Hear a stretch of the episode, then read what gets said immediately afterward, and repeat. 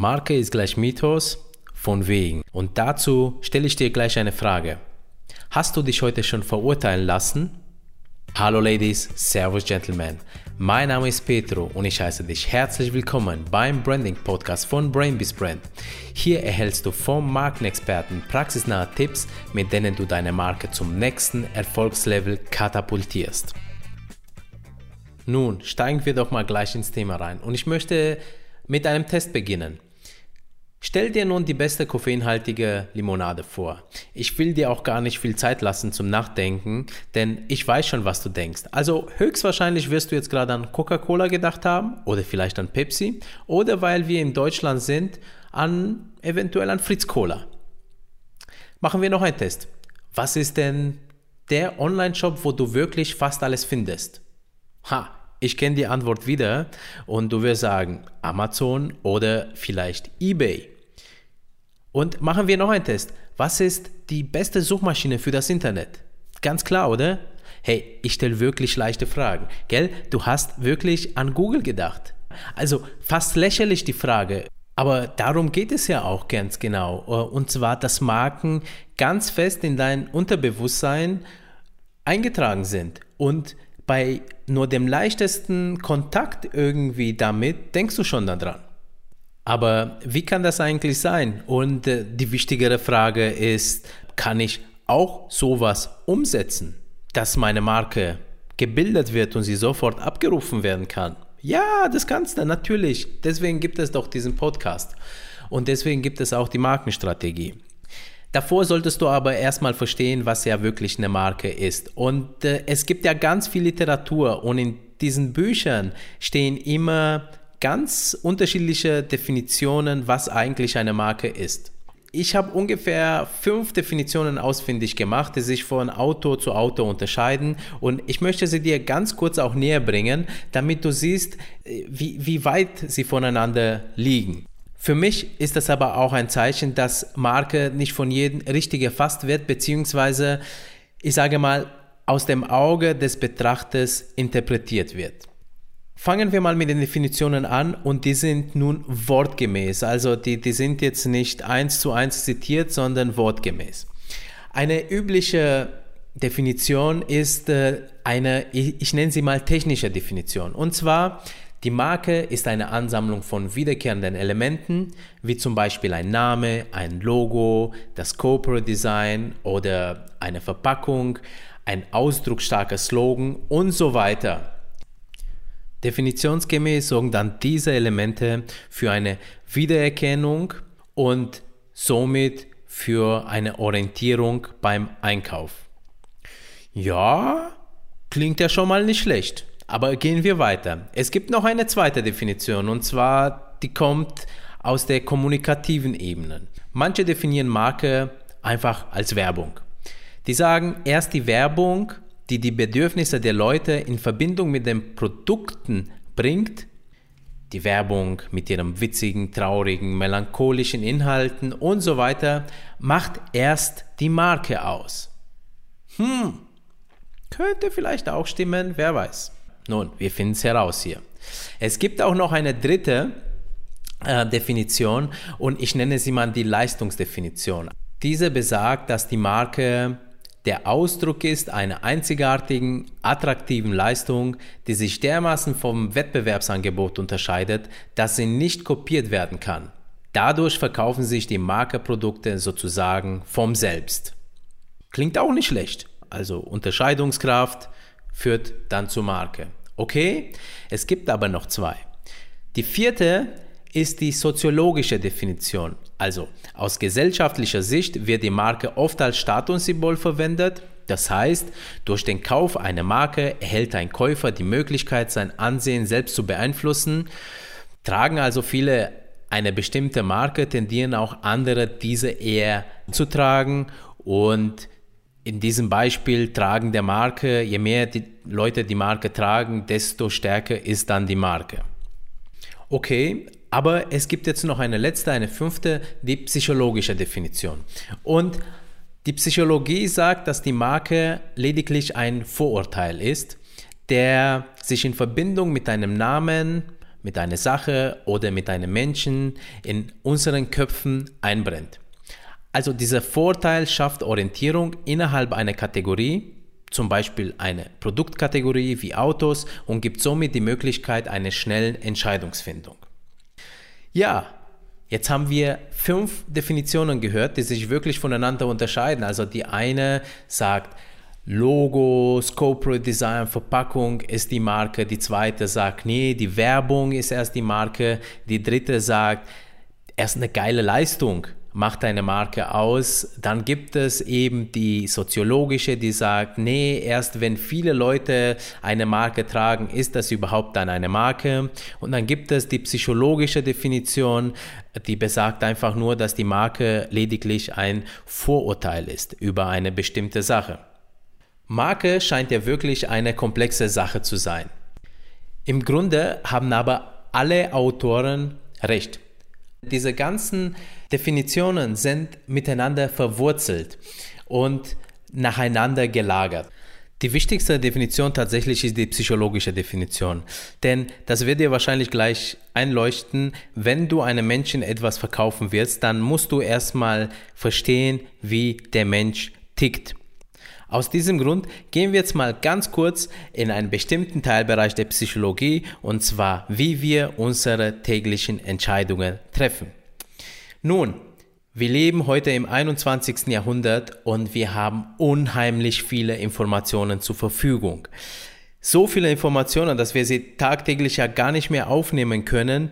Es werden Blogs beispielsweise geschrieben, die super lang sind und super interessant, aber leider fehlt uns die Zeit, diesen ganzen Blog zu lesen und deswegen lesen wir nur die ersten zehn Zeilen. Diese Informationsflut führt dazu, dass wir tatsächlich überfordert sind, Entscheidungen zu treffen. Und aus diesem Grund funktionieren wir in Routinen. Ganz ehrlich, wie beginnst du deinen Tag? Du stehst auf und wenn du zum Durchschnittsdeutschen gehörst, gehst du vielleicht als erstes aufs Töpfchen.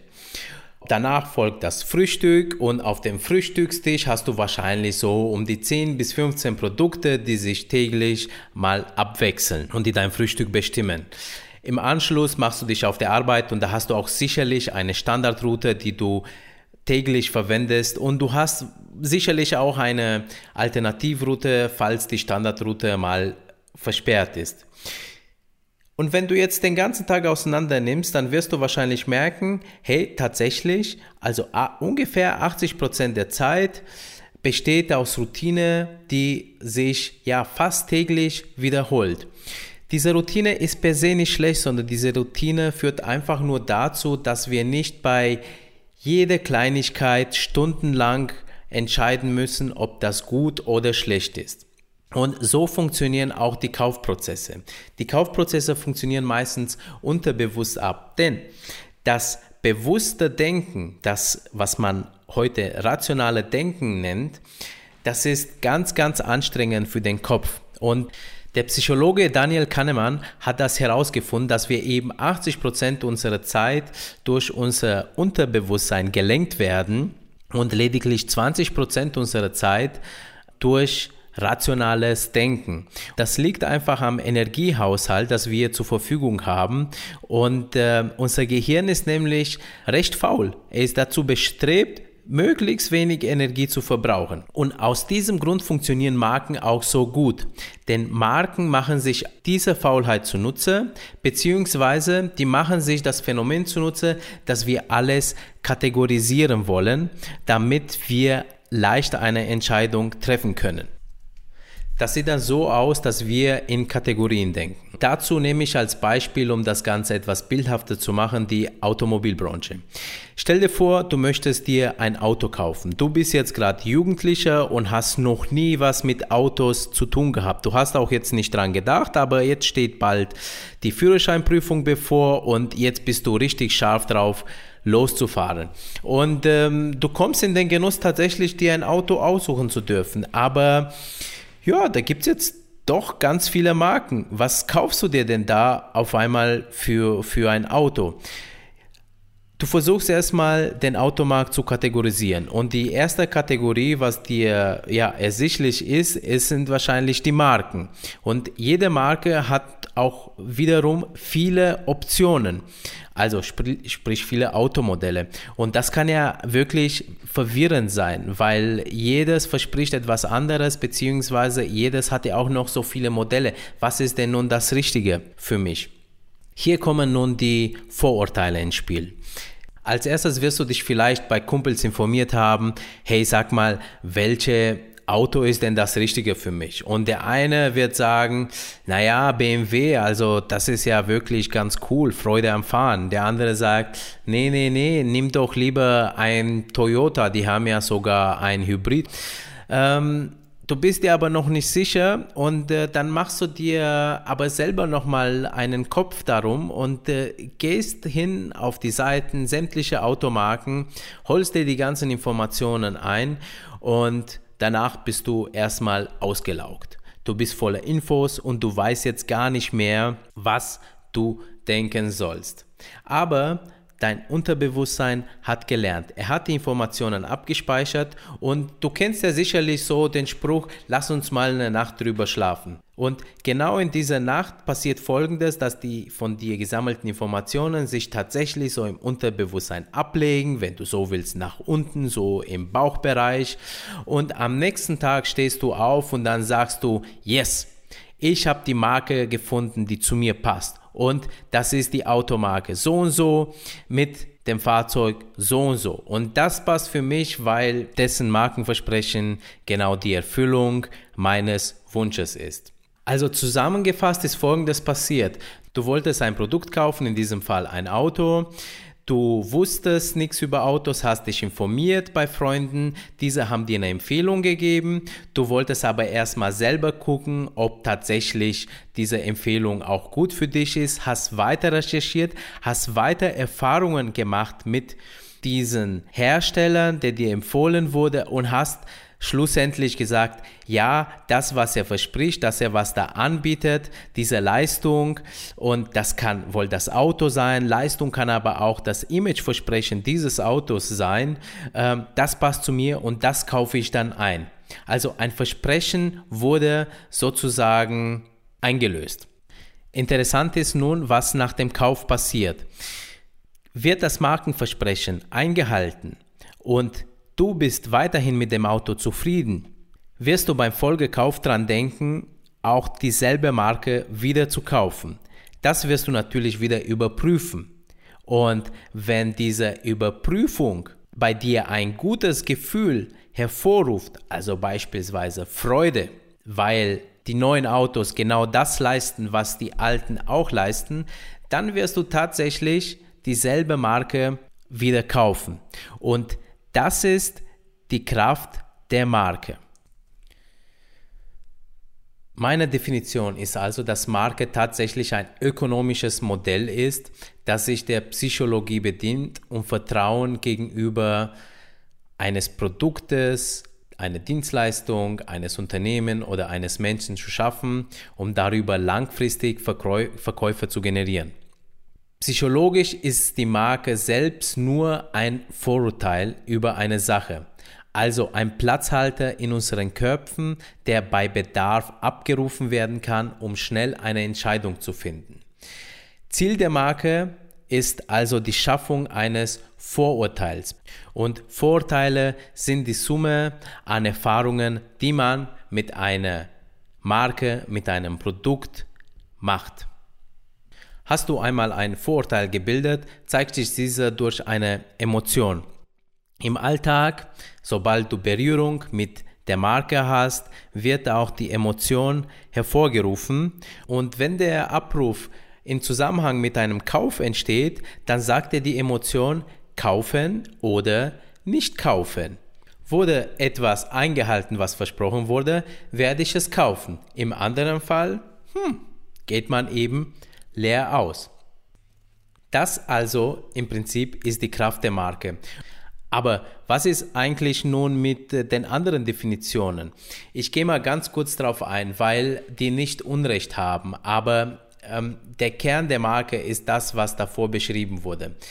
Was danach erfolgt, ist folgendes. Ich gehe mal auf die soziologische Definition ein. Also, das heißt, dass eine Marke erst deine Marke ist, wenn sie von anderen Leuten getragen wird, beziehungsweise von ihr gesprochen wird. Ja, das stimmt in dem Fall. Und zwar Marken steigern den Status eines Menschen, wenn diese Marken auf Status ausgerichtet sind.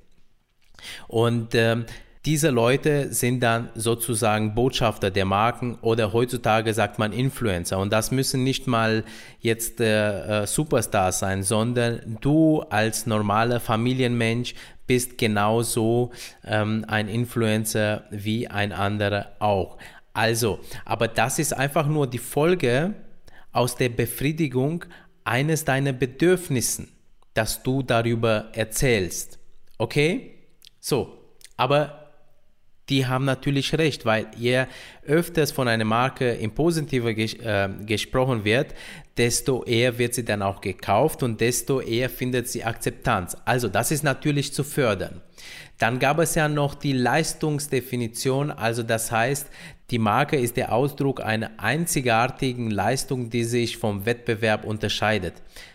Das habe ich versucht davor mit zu erwähnen. Also die Leistung ist immer der Kern einer Marke, beziehungsweise die Leistung ist ja das Markenversprechen. Und wie ich davor schon gesagt hatte, es ist nicht unbedingt das Produkt an sich, aber es ist die Kombi zwischen Produkt, den Menschen, von denen das Produkt stammt, deren Geschichte und der Art, wie sie das Produkt präsentieren. Das ist die Leistung und das Daraus kommt das Markenversprechen. Dann gab es noch die kommunikative Definition, also dass manche Marken sogar als Werbung vermarkten.